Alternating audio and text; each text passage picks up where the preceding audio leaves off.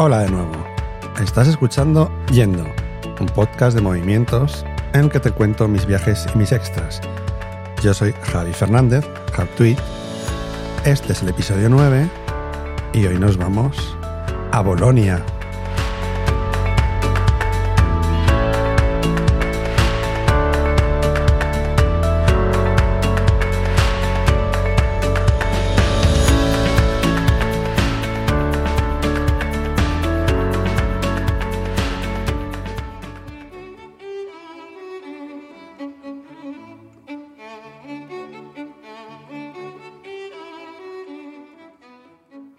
Buenas de nuevo. La verdad es que hace bastante tiempo que no grababa. No porque se me hubiese olvidado ni, lo tuviese eh, perdido en un, en un cajón. Que va, que va. Lo que pasa que, bueno, han estado las navidades de por medio. Tenía pensado eh, grabar otra, otra historia que al final la tengo en un cajón. No sé si la grabaré, pero bueno. Y, y la verdad es que entre unas cosas y otras. Luego el, hecho de, bueno, voy a intentar editar lo menos posible. Los que me conocéis sabéis que intento hacerlo así, aunque no siempre lo consigo, pero bueno. Entonces, pues bueno, ese ha sido un poco el tema. Este año 23 eh, seguiré un poco con la misma línea de programas, de viajes, de, de sucesos, de, de cosas que me vayan ocurriendo y también de, bueno, pues de, lugares con, con historia.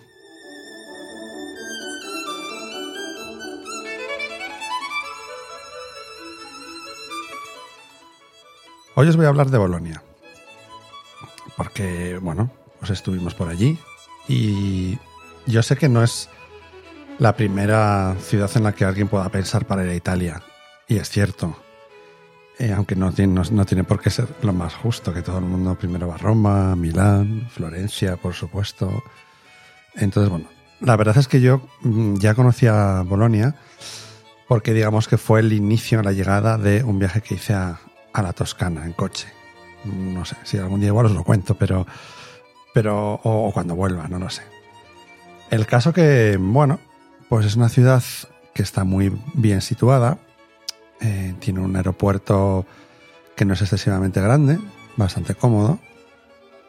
Ahora, además, para llegar, llegas del aeropuerto a, la ciudad, a la estación de trenes, en siete minutos, porque hay un nuevo servicio de tren, un tren elevado que se llama Marconi, y tiene una parada en el Lazareto, creo que es, Lazareto se llama, y la siguiente es la estación de tren. Y es comodísimo porque es súper rápido. Eh, no necesitas comprar nada. Pagas como en el metro de Londres con una tarjeta de contactless. Picas a la entrada y a la salida. Y si utilizas el mismo transporte de vuelta para el aeropuerto, creo que es que en un, como en un tiempo máximo de un mes, pues a la vuelta te hace un pequeño descuento.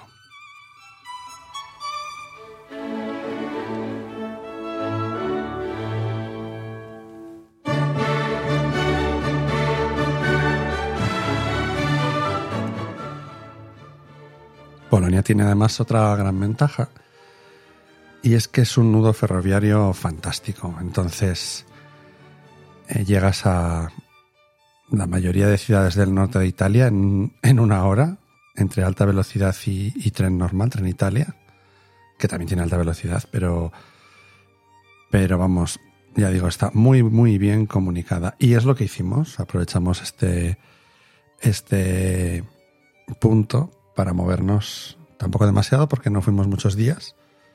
Pero bueno.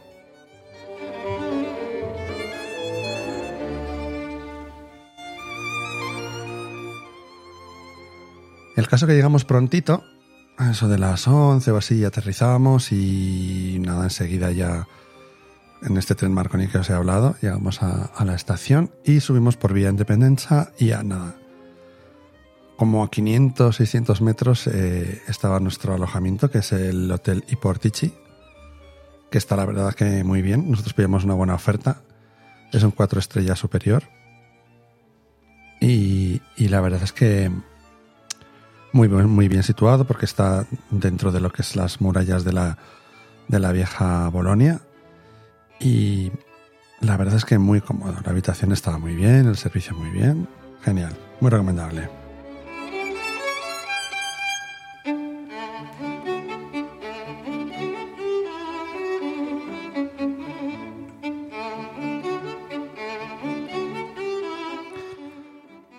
Pues acomodarnos, dar una vuelta por, por el centro de la ciudad, porque nos acercamos, eh, estuvimos comiendo. Luego os explicaré un poco también al final que hablaré más de Bolonia. Eh, por la tarde hicimos un, un, tour, los siete secretos de Bolonia, que luego he estado viendo y hay distintos siete secretos, porque a nosotros nos contaron unos y luego he leído por ahí y hay otros o sea, partes son iguales, otros cambian. Bueno, pues es un tour de estos de un free tour y la verdad es que estuvo bastante bien, ¿eh?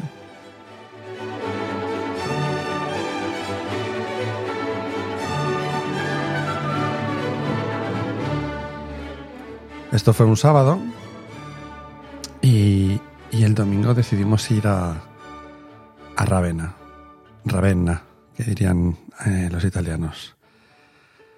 Entonces, nada, madrugamos. Bueno, tampoco mucho, ¿eh? Pero yo creo que a las nueve o así estábamos ya en la estación desayunaditos y nos atendieron súper bien porque teníamos que ir en Tren Italia, que es eh, el equivalente a Renfe, porque allí en Italia sí que hay compañías, compañías privadas. No era el caso. Pero en vez de irnos a una máquina nos fuimos a, a las taquillas y la verdad es que la, la chica nos atendió súper bien, ¿eh? Para empezar hablaba español, cosa que me sorprendió bastante, y nos explicó todo muy bien.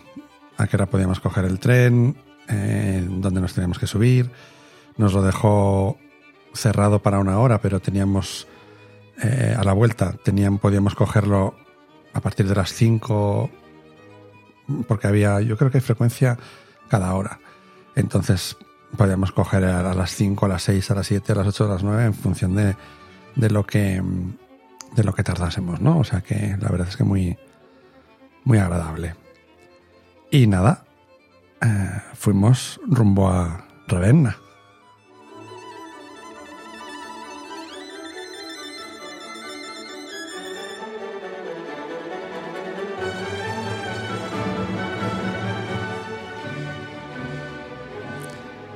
El tren bastante bien, bastante limpio, todo. La verdad es que me gustó. Y nada, llegamos a, a Rávena y fuimos en dirección a la oficina de turismo. Y bueno, pues allí que llegamos, estuvimos viendo la Basílica de San Francisco, estaban en misa. Por si no lo sabéis, eh, Rávena tiene ocho patrimonios mundiales de la humanidad. Ocho en una sola ciudad. Supongo que era porque de aquella eh, les iban dando por sitios. Si hubiese sido hoy, supongo que les habrían dado mosaicos bizantinos de la ciudad de Rávena y tendrían solamente uno, pero tienen ocho. Y Rávena es una ciudad de unos 150.000 habitantes. Lo bueno que tiene es que la mayoría de esos ocho, de esos ocho lugares están, están en el centro de la ciudad. Entonces, para moverte de uno a otro, nada, en andando 10-15 minutos lo haces. O sea que muy bien.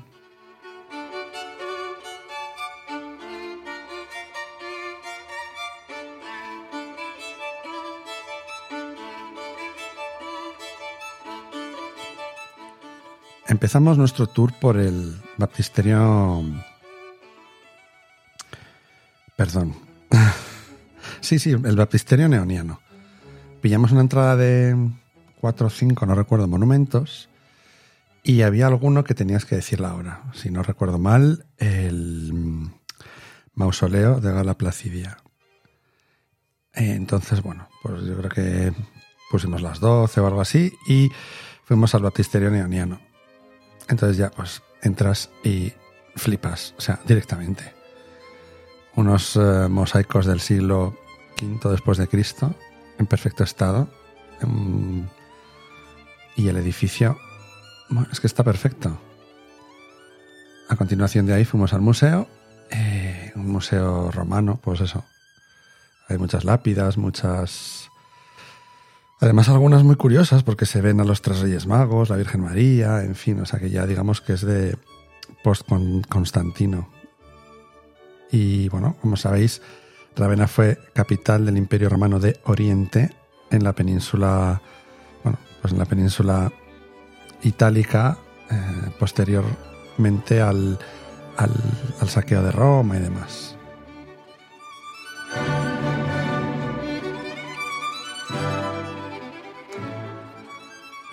Y por esto, pues bueno, todo el, arte bizantino en, Europa, pues mayormente está aquí, en, en, ¿no? Si no consideramos Bizancio como Europa, que bueno, sí que es Europa, pero bueno, eh, me refiero a la Europa eh, continental, vaya.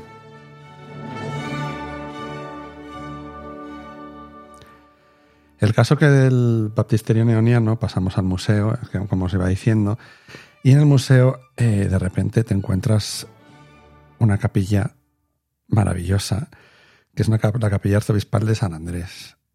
Mm. Me sorprendió mucho que apenas hubiese gente y, entonces se ven las cosas eh, genial. Ya digo, era un domingo, pero me sorprendió muchísimo que apenas había turismo. Y bueno, pues lo, que digo es que es una detrás de otra. Eh, el baptisterio flipas, llegas a la capilla del museo, a la capilla de San Andrés, flipas más. Eh, de ahí pasamos a la catedral porque tenemos un poquito de tiempo y la catedral, bueno, tampoco dice mucho porque es yo creo que del siglo XVIII y tampoco tiene mucha, mucho misterio, vaya.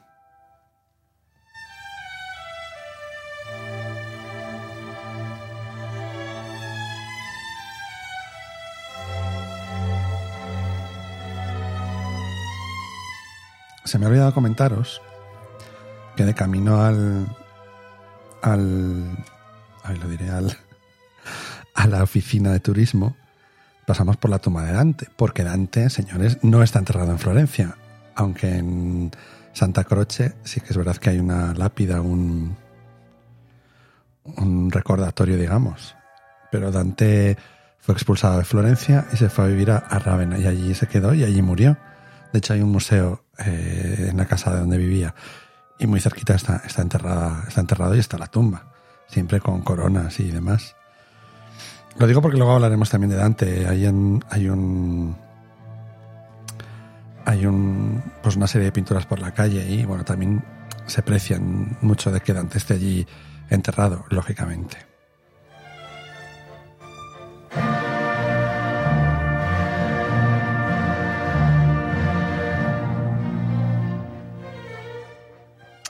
Vale, pues teníamos hora eh, para ver el mausoleo de Gala, Placidia, que luego os diré quién es. Era la hija de. Bueno, luego os diré quién es y os lo cuento ahora. Bueno, no pasa nada. Era la hija del emperador Justiniano, si no recuerdo mal, ¿eh? Luego seguro que me, me podéis corregir. Hacedlo, por favor, ¿eh? Y el mausoleo estaba. Nunca, nunca se enterró allí esta, esta señora pero le hicieron un sitio para enterrarse chulísimo. Eh, está dedicado a San Lorenzo y lo mismo, es que son unos mosaicos que sí están perfectos. Y no son unos mosaicos romanos, o sea, son bizantinos, pero de verdad que son maravillosos. Eh, las ventanas, si no recuerdo mal, no, que no recuerdo mal, eran de alabastro, eh, con lo cual tenía un aire como muy... La verdad es que hacía bastante humedad. Ahí sí que había, coincidimos con un par de grupos de gente bastante bastante... Y el sitio no es muy grande. Entonces, yo creo que por eso tienen, tienen puesta una hora para que no haya grandes acumulaciones de gente, porque sí que es verdad que el ambiente estaba un poquito cargado.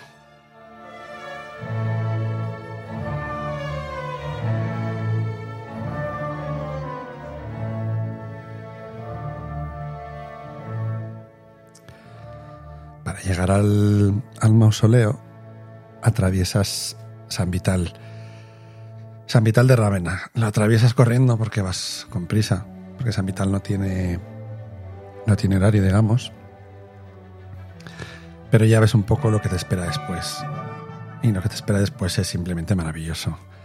O sea, Mital de Ravenna es un éxtasis, no, de verdad lo digo, ¿eh? es una auténtica maravilla. O sea, es arte bizantino en, estado puro. O sea, ves pechinas, ves cimacios encima de, las, de los capiteles de las, de las columnas.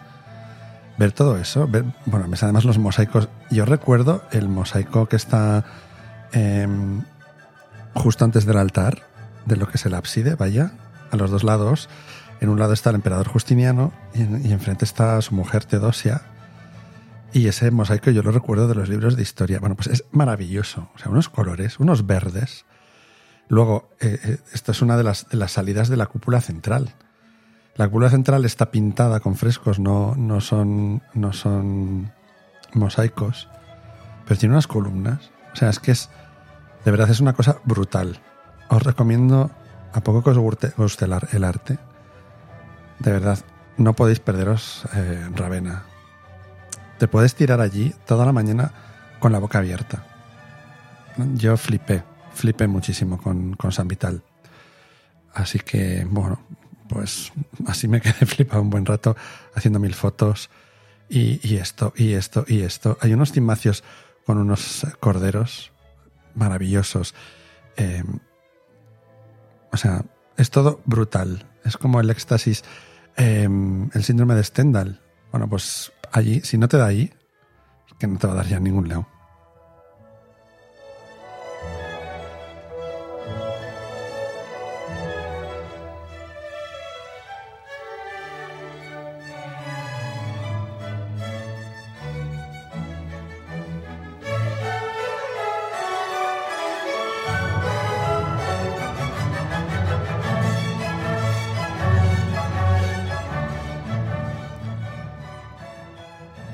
Allí fuimos a comer, porque ya era ahorita, y vuelvo a repetir, no había nadie. O sea, en un restaurante que quisimos entrar sí que estaba... Em, si no teníamos reserva no, no podíamos comer, pero es que el de al lado y el siguiente estaban, estaban vacíos. Entonces, bueno, comimos. Y después de, de, comer fuimos a otro baptisterio, es el baptisterio de los arrianos. En este caso fue la entrada gratis porque era el primer domingo de mes y, entonces muchos museos y, y sitios de, de, Italia, sobre todo yo creo que los que, los que pertenecen a, patrimonio, no sé, em, son gratuitos los primeros domingos de cada mes. Así que bueno, tuvimos la gran suerte y, oh, sorpresa, llegamos y estábamos solos.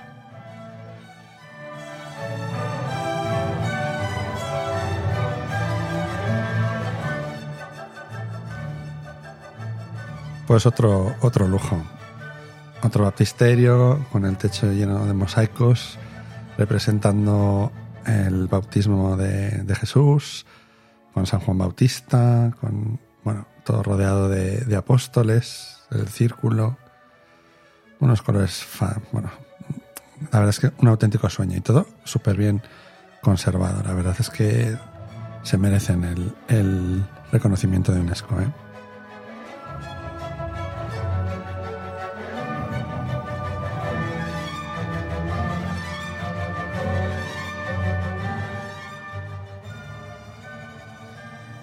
Y bueno, antes de, volver hacia el tren, hacia la estación, que sí que están a 20 minutos, pero vamos. Eh, volvimos a la iglesia de San Francisco, a la Basílica de San Francisco. Ay, perdón, perdón, perdón. Esto es para el final. Pero antes de volver a ir a la Basílica de San Francisco, pasamos por la Basílica de San Apolinar el Nuevo. Pensabas que me había olvidado, pero no.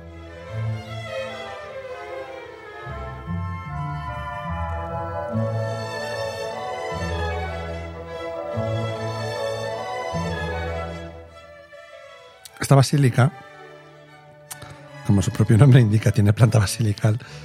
Y entonces em, únicamente quedan las columnas y justo eh, los mosaicos que están dividiendo las naves, ¿vale? ¿vale? Entre la nave central y las laterales. Desde la nave central, eh, pues se ve todos unos, unos mosaicos que recorren la nave completa y bueno, pues es que un poco más, o sea, un poco más. La verdad es que maravilloso también. No había mucha gente y bueno, pues yo de verdad que agradecido y sorprendido, ¿eh? no, y emocionado en algún momento también.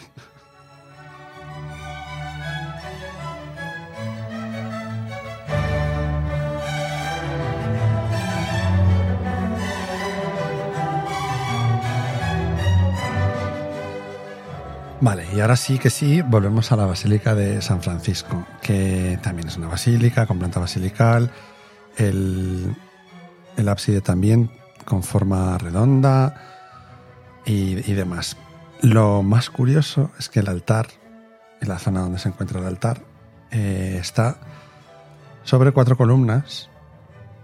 Y si tú, justo delante del altar, hay unas escaleritas que tú bajas y hay una ventana bueno, pues tú te asomas a la ventana, previo pago. Yo esto no lo sabía porque echamos a los que estaban antes de nosotros. Y el altar está sobre agua. O sea, es una cisterna, una piscina. Mm, bueno, realmente creo que es un. El río, digamos, pasa por allí. Um, y de hecho hay. Hay incluso peces. O sea, tú ves restos de, del suelo romano, del mosaico romano bajo el agua y, peces eh, por allí. Y sé que cuando hay mucha sequía, esto baja e incluso se llega a secar. Pero bueno, es la curiosidad de, la Basílica de San Francisco. También bastante bonita, no tiene mucha historia, pero bueno, digo mucha historia, me refiero a mucha. Pues mucha historia. Aparte de, esto que os comento del agua, está muy, muy curioso.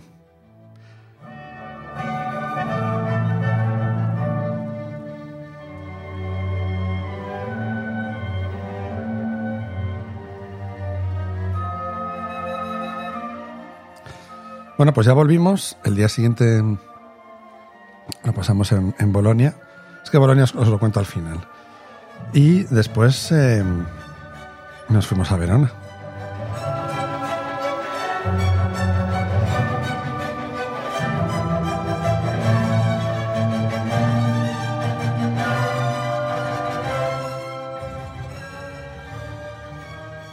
Y bueno, pues también fuimos en tren, por supuesto. Este fuimos con alta velocidad. Eh, bueno, este era más. Estaba más lleno de gente y pues supongo que porque creo que llegaba hasta Venecia. Bueno, el caso que nos bajamos en Verona, teníamos también un free tour y eh, bueno, tuvimos que ir corriendo porque no llegábamos hasta la plaza más grande de, de Verona, atravesando una, una, las murallas y allí llegamos.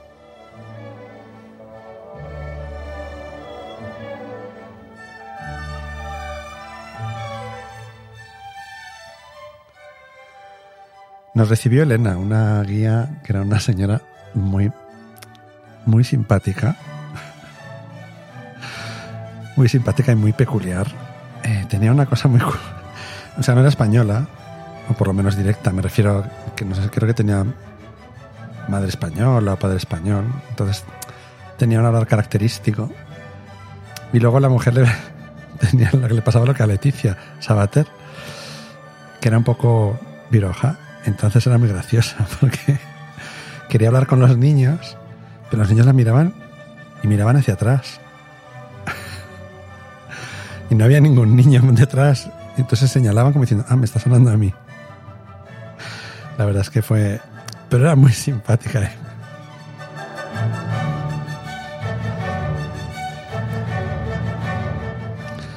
Bueno, el caso que nos explica un poco toda la historia de, de Verona.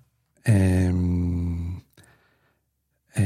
estábamos justo al lado del, de la arena y, bueno, pues, pues nos estuvo contando la, la, historia, los conciertos que se hacen allí y, y bueno, pues la verdad es que no, entramos en ese momento, y, pero bueno, nos, estaba muy chulo. Además, como, como era Navidad, había una estrella, una estrella que salía del, de la arena y se posaba afuera, una luz, o sea, una estructura, bastante, bastante original. Luego la he visto en más sitios, pero claro, saliendo del, del Coliseo, digamos, que no es tan grande como el de Roma, creo que es el tercero más grande de Italia.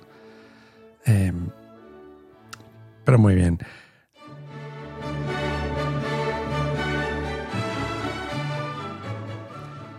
Luego fuimos hacia la parte vieja, atravesamos una puerta maravillosa romana también, donde se cobraban tributos para entrar al, mercado. Y mm, llegamos hasta el río Adigio y nos estuvo contando que es que al final Verona, mm, bueno, pues ha tenido muchísimos, entre comillas, dueños. Ha pertenecido al imperio, uy, perdón, a la República Veneciana, perteneció al imperio austrohúngaro también, franceses, claro, como siempre. Y muy curioso.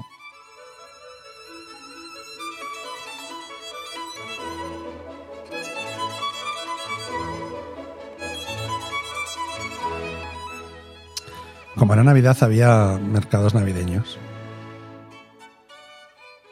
De los, pero bien, quiero decir. Es que en algunos sitios hemos estado, por ejemplo en Bolonia, luego os contaré, de los mercados y había alguno que era un poco cutre, la verdad. Pero aquí no, era lo que es el mercado navideño, que venden cosas de Navidad, comidas de Navidad, el vino caliente, en fin. Mercado navideño típico europeo. Eh, bien.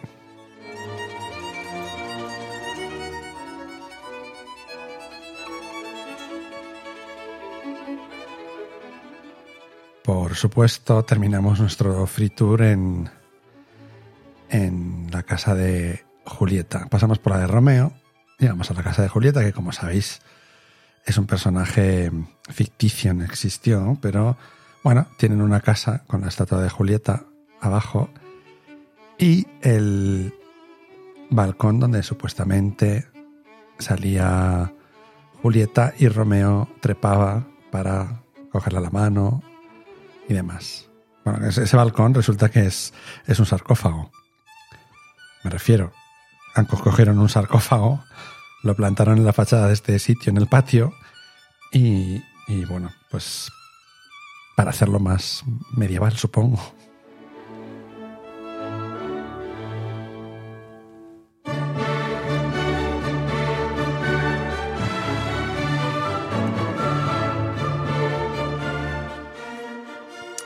Estuvimos comiendo una de las comidas típicas de allí, que no me pareció muy bien, era una pasta con, carne de burro. Pero vamos, no, nosotros no lo comimos. Pero bueno, es típico de allí, ya os lo digo.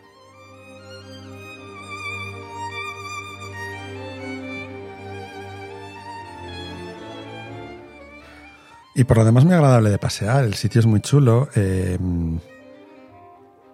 mira, más turístico que, que Ravenna, y sin embargo, bueno, aparte del coliseo, del, del coliseo de la, de la, arena, que es impresionante, o sea, tiene cosas chulas, pero a mí es que este viaje yo he venido alucinado con, con Ravenna.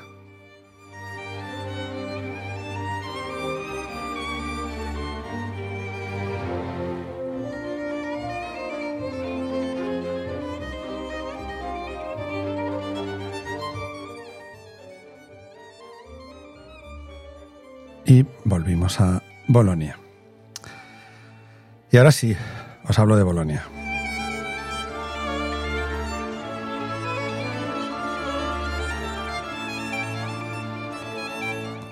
Vale, Bolonia eh, es una ciudad patrimonio de la humanidad y su característica más curiosa es que mm, está completamente porticada.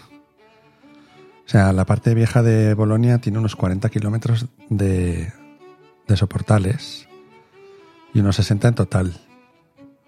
¿Os imagináis? 40 kilómetros de soportales. Bueno, esto es porque mm, bueno, hay varias teorías, ¿vale? Pero una de ellas es que Bolonia, a la que llaman la Dotta, la Grasa y la Rosa, Dota porque tiene la universidad más antigua del mundo, o eso dicen. Bueno, pues en la época medieval, cuando empezaron a llegar eh, muchos estudiantes, no había sitio en la ciudad.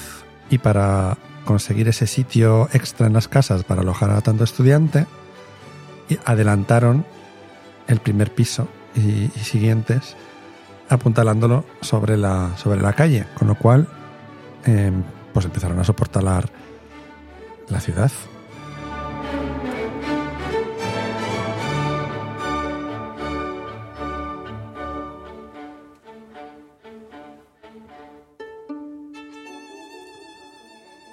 Otra característica que tenía Bolonia, allá por la Edad Media, siglo XII, era su cantidad de torres. Si habéis estado en San Gimignano, en Toscana, pues una cosa así, pero a lo bestia. O sea, es que era como Nueva York. Ahí yo he visto mm, eh, maquetas de cómo era la ciudad y era una pasada. O sea, una puta pasada. Todo torres. ¿Y, la, ¿Y por qué había tantas torres? Porque, bueno, puedes tener torres defensivas en, en lo que es la muralla, pero dentro, pues muy sencillo. O sea, el pecado capital de la envidia, pues aquí, o sea, si este tiene una torre, yo la tengo que tener más alta. Si el de al lado la ha hecho más alta, yo tengo que subir la mía todavía más.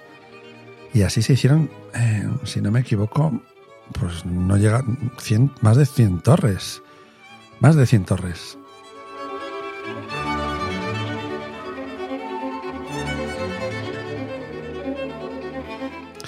Hoy en día creo que quedan unas 15. De esas 15, las dos más famosas, eh, una de ellas es bastante alta. Todavía, o sea, se puede subir, son 500 y pico escalones. Que también se hizo como en dos, en dos, en dos tiempos. Eh, bueno, las torres son Garisenda y Asinelli. Garisenda está justo al lado, es más pequeñita porque tuvieron que cortarla porque está inclinada y se iba a caer. Entonces la han ido, la han ido cortando y es muy posible que dentro de unos años o décadas, no sé, pues la tengan que terminar tirando. Y esta no se puede entrar. Y a Sinelli, que está justo al lado, que es bastante, bastante alta, esta sí, esta eh, se puede entrar. Cuesta unos 5 euros, no hay ascensor, son 500 y pico escalones, no subimos. Y además me bajo, bien. En San Pablo, por ejemplo, en Londres sí subí y eran también 500 y pico, pero es un sitio bastante, bastante estrecho y buf, y yo sé que lo iba a pasar mal, ¿eh? Me refiero a, mm, mi sensación con la inseguridad en las alturas, que si no se ha hablado de ella, pero me pasa, me pasa.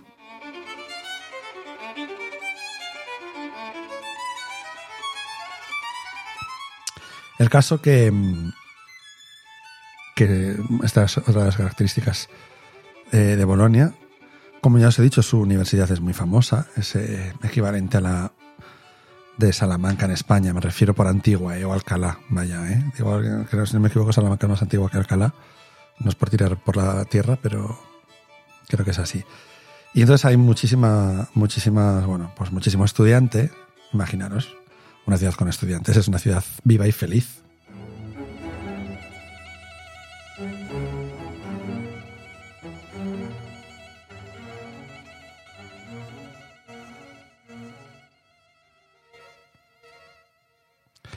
Y bueno, pues eh, más cositas de, de Bolonia.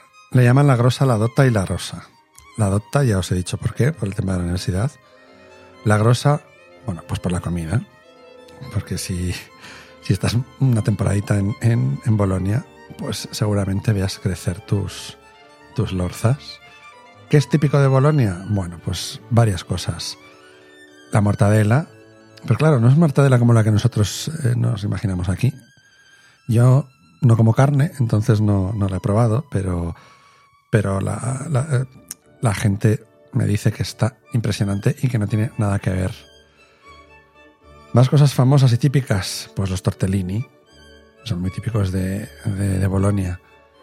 El ragú, que nosotros llamamos salsa boloñesa, pues os vais haciendo una idea, ¿no?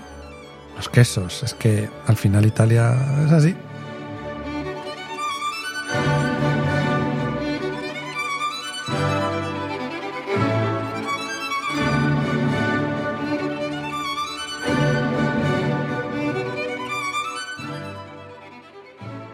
Más cosas de, de Bolonia. Mira, una que tiene bastante que ver con España.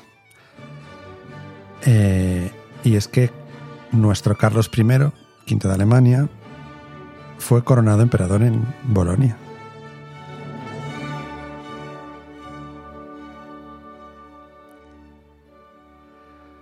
En la Basílica de San Petronio, exactamente, en pleno centro de, de Bolonia, al lado del ayuntamiento, del castillo de Enzo, que no era un rey, sino era, bueno, era, un era el hijo de un rey, el castillo del rey Enzo, perdón, era un rey, he dicho que no era un rey, no era un rey de Bolonia, sino que era un, un rey que era prisionero en Bolonia y le construyeron un castillo. Bueno, realmente el hombre debía salir a hacer sus cositas, pero no de Bolonia. Bueno, pues en la Basílica de San Petronio, patrón de, de Bolonia, fue coronado emperador Carlos I. ¿Y por qué en Bolonia? O sea, se trasladó el Papa de Roma, este hombre, bueno, Carlos creo que le pillaba cerca de algún viaje y se decidió meter y se hizo en Bolonia porque las tropas españolas dos o tres años antes habían saqueado Roma entonces el pueblo romano igual no le, no le iba a recibir muy, muy allá. Entonces, ¿qué hicieron? Transformaron Bolonia en una Roma. Y, bueno, aquello debió ser pues impresionante. La Basílica de, San Petronio es una basílica enorme y más que iba a ser, pero el Papa no les dejó crecer por detrás lo suficiente, les dijo, haced la universidad, que pilla justo detrás, porque claro, no, iba, no, no podía haber nada más grande que San Pedro.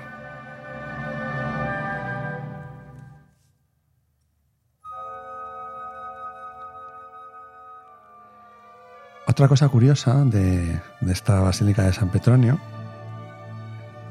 es que mmm, hay un meridiano en el que en la Edad Media, eh, se me ha olvidado el nombre de, quien lo, hizo, pero pidió permiso a, las autoridades para poder hacer un meridiano. Entonces, él, todos los días a las 12 hizo un agujerito que se ve en las bóvedas y todos los días a las 12 iba pintando la marca del sol. Con lo cual, así hizo un meridiano y están marcados pues todas las épocas del año y los, los, los horóscopos, vaya.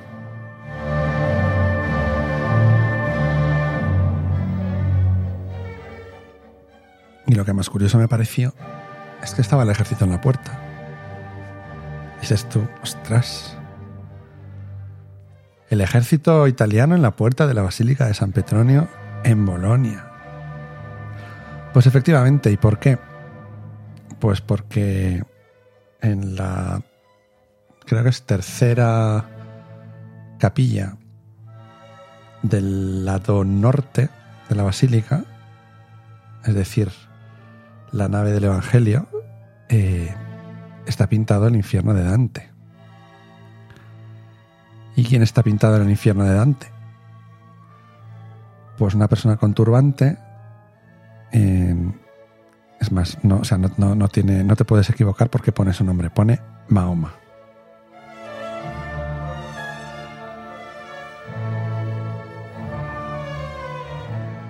Y en previsión de posibles atentados, pues está el ejército italiano en la puerta de la Basílica de San Petronio de Bolonia.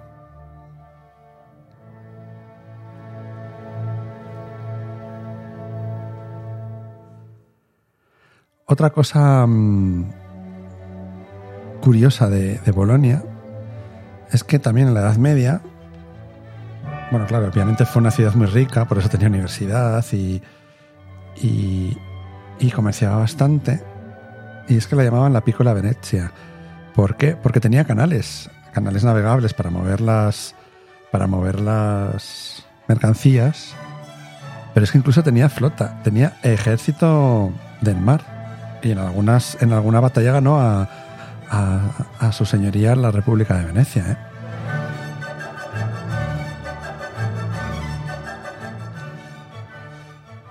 Hoy en día queda algún canal porque fueron tapados todos, eh, bueno, pues porque al final dejaron de tener utilidad, evidentemente, aunque sí que es bastante húmeda la ciudad, eh, porque si no, no, no, los hubieran tapado, si, seguir, si siguiesen teniendo utilidad. Y queda uno, un trocito, que se ve a través de una ventana que se llama Finestrella, muy cerquita de nuestro hotel, por cierto. Y entonces, en un lado de la calle hay un balcón que da al, al canal y por el otro, al lado de un restaurante, hay una ventanita, la finestrela, que está todo el mundo haciéndose fotos. Y, y se, ve el, y se ve el canal, por el que todavía pasa agua, claro.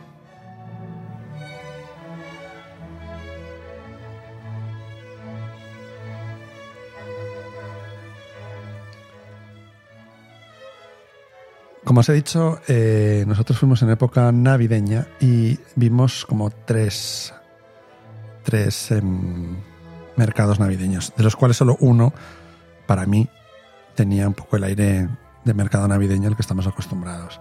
En el norte de Europa, en España, en fin, bueno. Pero bueno, está bien. Ay, nos he hablado de las siete iglesias.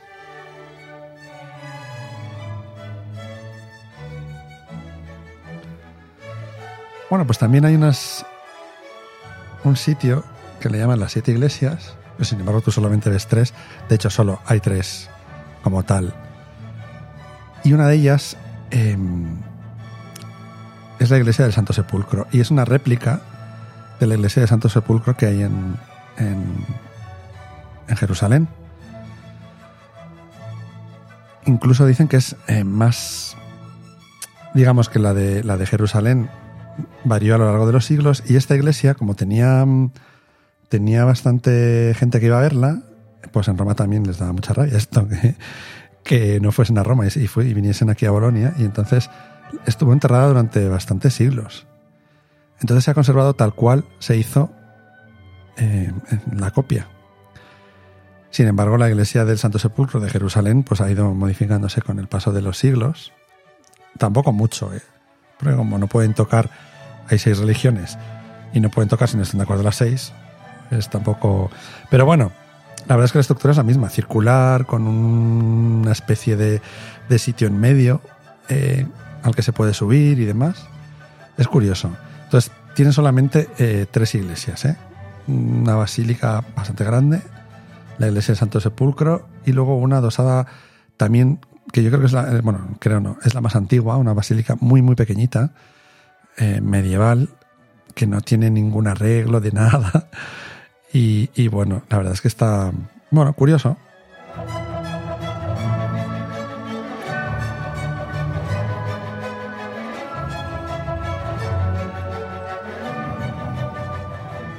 Lo último que os voy a contar eh, sobre los sitios de, que ver en, Bolonia es sobre el santuario de San Luca, que es un santuario que está en un alto y lo curioso es que todo el camino, que es alrededor de la montaña, también está porticado. Es decir, subes y bajas y ni te mojas en invierno, ni te da el sol en verano. Desde allí hay unas vistas maravillosas, que deben serlo, porque nosotros no las vimos, porque había niebla ese día. Y os digo una cosa, eh, hay un trenecito en, que sale desde la plaza, el típico trenecito turístico, que lleva hasta San Luca. No dudéis, cogedlo. Cogedlo porque la subida es elegante. O sea, coge, hice trenecito, no os importe que os miren. Hice trenecito.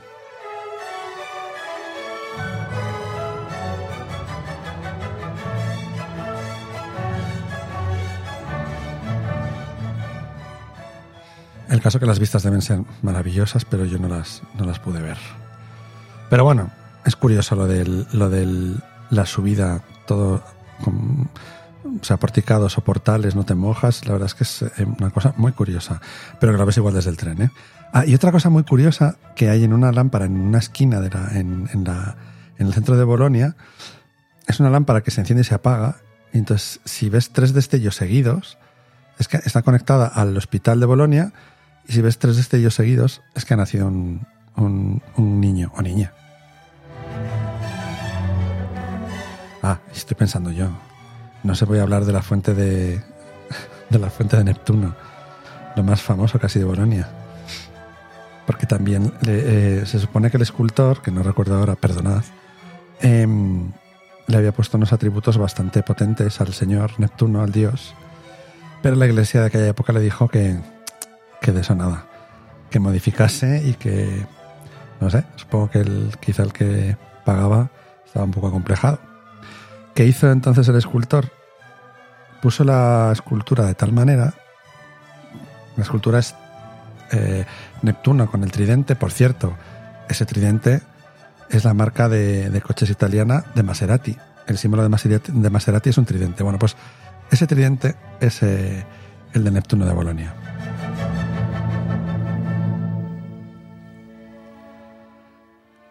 Lo que os decía, está puesta la escultura de tal manera con está señalando con el dedo índice y desde atrás, en función de cómo la veas, parece que el dedo índice pues es el atributo que el curilla no, no quería que le pusiera. Además está puesto de tal manera que el, este hombre todos los días al ir a, a la basílica de San Petronio tenía que pasar por ese punto de vista para verlo. Así, en plan, toma, te lo recuerdo.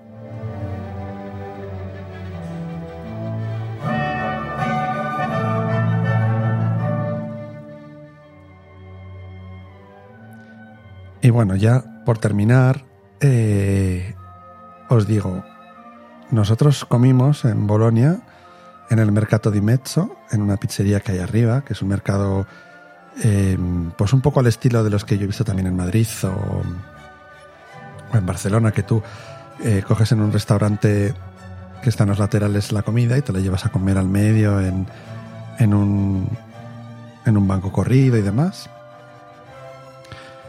Comimos también en el Chero 51, que tiene varios restaurantes en la calle de las pescaderías, que me recuerda mucho a calles que puede haber aquí en, Burgos o incluso en Logroño, las típicas de, tapas y bares.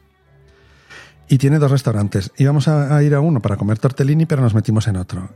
Probamos los tigelle, que también son como muy típicos de allí, y la verdad es que estaban fantásticos, ¿eh? Son como una especie de, mm, de galletas no exactamente porque son más blanditos, eh, rellenas de lo que quieras. Y la verdad es que estaban. Y no eran caros, ¿eh?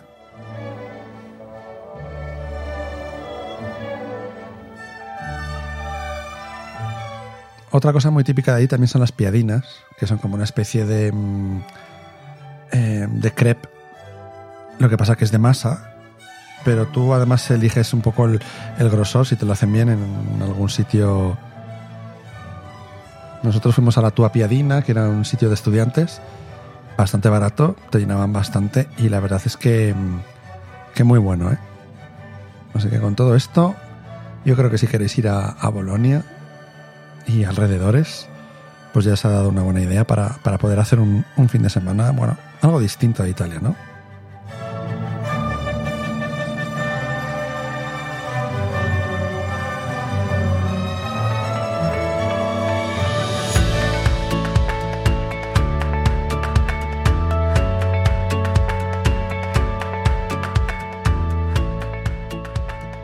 Bueno, y esto ha sido todo de momento por hoy. Eh, en breve tendréis eh, noticias nuevas y buenas, espero.